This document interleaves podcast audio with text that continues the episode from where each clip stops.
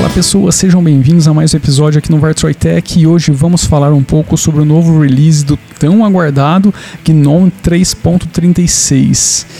Uh, eu não estava esperando tanto assim não, mas tudo bem, vamos lá. Antes de mais nada, acho bacana compartilhar uma info que talvez poucos saibam. O GNOME tem um release cycle de 6 meses, ou seja, a cada 6 meses tem versão nova saindo aí do forno. Mas isso não significa que toda distro vai fazer o upgrade para a nova versão. Vide o Ubuntu como um bom exemplo que vocês provavelmente já estão carecas de saber. A 3.36 seguirá aqui o roxinho pelos próximos 5 anos na LTS 2004. E tá aí também um dos motivos que acaba fazendo com que muita gente acabe utilizando as versões intermediárias do sistema da Canonical justamente para ter acesso a essas nova, novas versões do Gnome que vão sendo lançadas nos próximos meses. Nos próximos meses, não, a cada seis meses, tá? Uh, isso é um problema? Depende de quem está utilizando. Eu diria que com a 3.36 do Gnome, pela primeira vez, acho que eu posso dizer que você está recebendo um sistema bem maduro e que vai ter fôlego aí para te segurar no sistema da Canonical, pelo menos pelos próximos dois anos, que é quando a próxima LTS vai sair. Então eu não vejo isso como de fato um problema não, tá bom? Bicho, esse release do Gnome, o 3.36, trouxe 24.434 mudanças na DE. E não tem como, nem com reza braba, eu chegar perto de conseguir relacionar parte desses features para vocês nesse episódio, senão eu vou ficar aqui uma vida, acho que eu vou passar esse ano falando de todos os features. Então assim, fica contigo aí a tarefa de dar uma vasculhada no restante, entrar lá no site, vai lá nos release notes e blá blá blá e encontra essas informações se de fato elas forem interessantes para você primeira coisa que eu posso apontar é que o sistema está performando melhor sim, as coisas estão de fato mais fluidas, vocês estão percebendo aí no vídeo, eu não sei se dá para ter uma noção tão real assim no vídeo, porque o Simple Screen Recorder ele consome bastante recurso de, de máquina, mas elas estão sim mais fluidas, estão mais rápidas, mas eu diria que não é aquele absurdo em relação à versão anterior, tá? Como tem muita gente de, dizendo, inclusive eu acho que eu em algum momento cheguei até a comentar que eu tinha sentido uma diferença absurda, mas já passou isso daí, tá? na verdade foi uma impressão por eu ter ficado muito tempo sem utilizar a DE, então a, a, na minha cabeça a impressão que existia é que ela era muito mais lenta, mas no final das contas a diferença existe, ela é perceptível, mas não é algo gritante que vai te deixar assim, oh, que coisa maluca, tá? De toda forma, é, é positivo ressaltar que o ambiente está caminhando para frente, mesmo com muitas expectativas tempos atrás, tá? Isso é uma coisa que muita gente falava antes, é, de que isso não seria tão possível assim por conta dos inúmeros problemas estruturais que existem na DE. É, então, assim, velho, kudos pros caras porque o ambiente tá superando, acho que muitas expectativas e tá caminhando de fato para onde os caras querem caminhar de, fato, de forma positiva, de forma a trazer performance, aprimoramentos e de forma a agradar as pessoas que gostam bastante dessa DE e que a utilizam no dia a dia. Agora a gente tem uma janela de gerenciamento de extensões agora nativa no sistema, apesar dela ainda não estar integrada no System Settings, eu acredito que logo logo isso deve acontecer.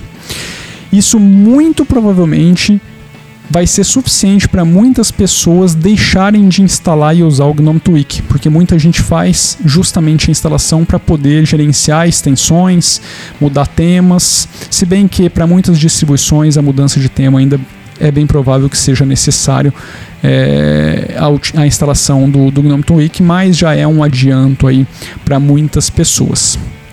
E esse carinha agora é quem vai cuidar das extensões no dia a dia, ou seja, upgrades, configs e remoção será tudo por esse carinha.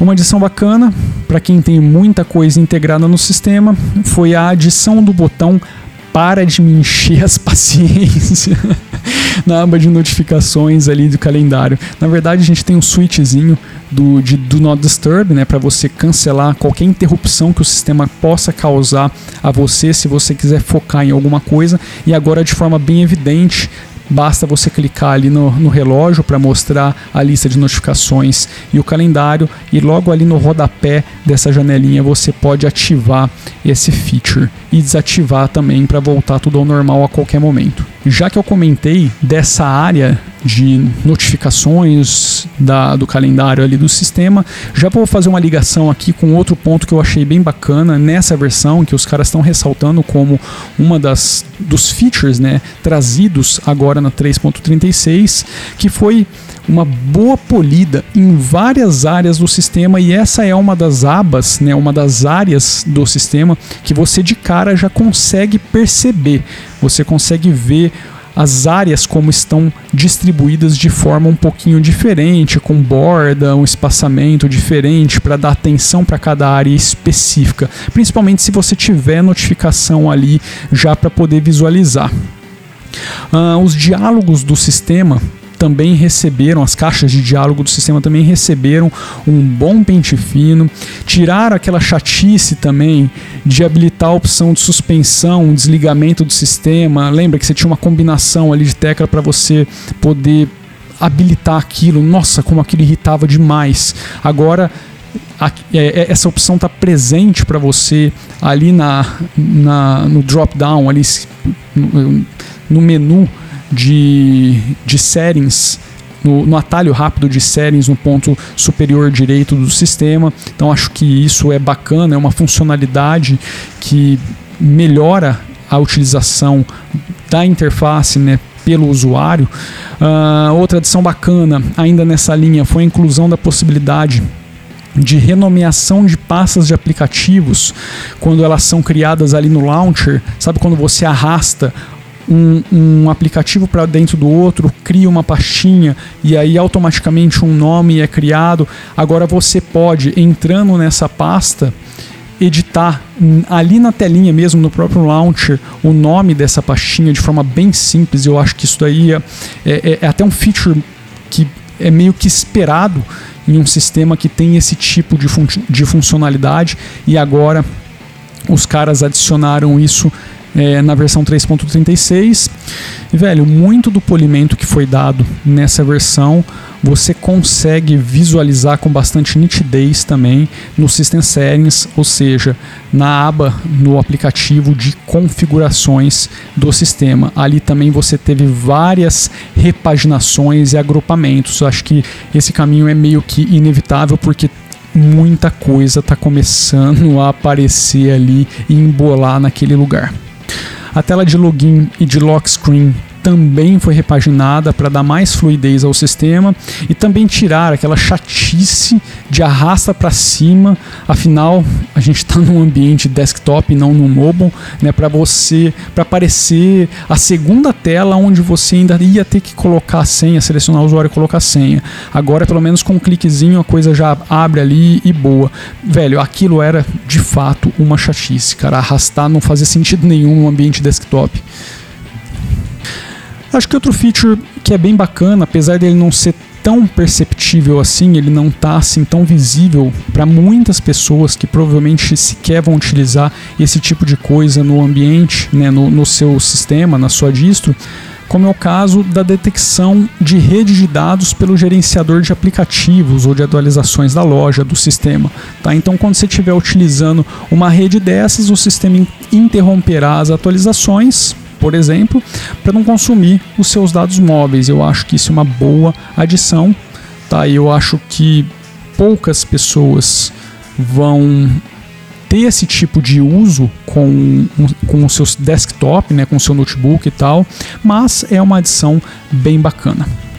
E bicho, chega de blá blá blá, veja aí se sua distro já tem essa versão disponível, nem que seja em versão beta, corre lá no site, baixa, dá aquele boot maroto pelo pendrive para sentir as novidades dessa versão e Também, se tiver alguma dúvida ou se quiser saber um pouco mais, entra lá no site do Gnome, dá uma vasculhada na documentação dos caras, no release notes e assim por diante. Tá? E não esquece que tem muita sonzeira lá no site e no canal musical do projeto Vartroy. Todos os links estão aí na descrição. Vamos dar uma força para esse projeto. Simbora para lá quem curte rock and roll. É isso aí então, vou nessa, abraços, fui.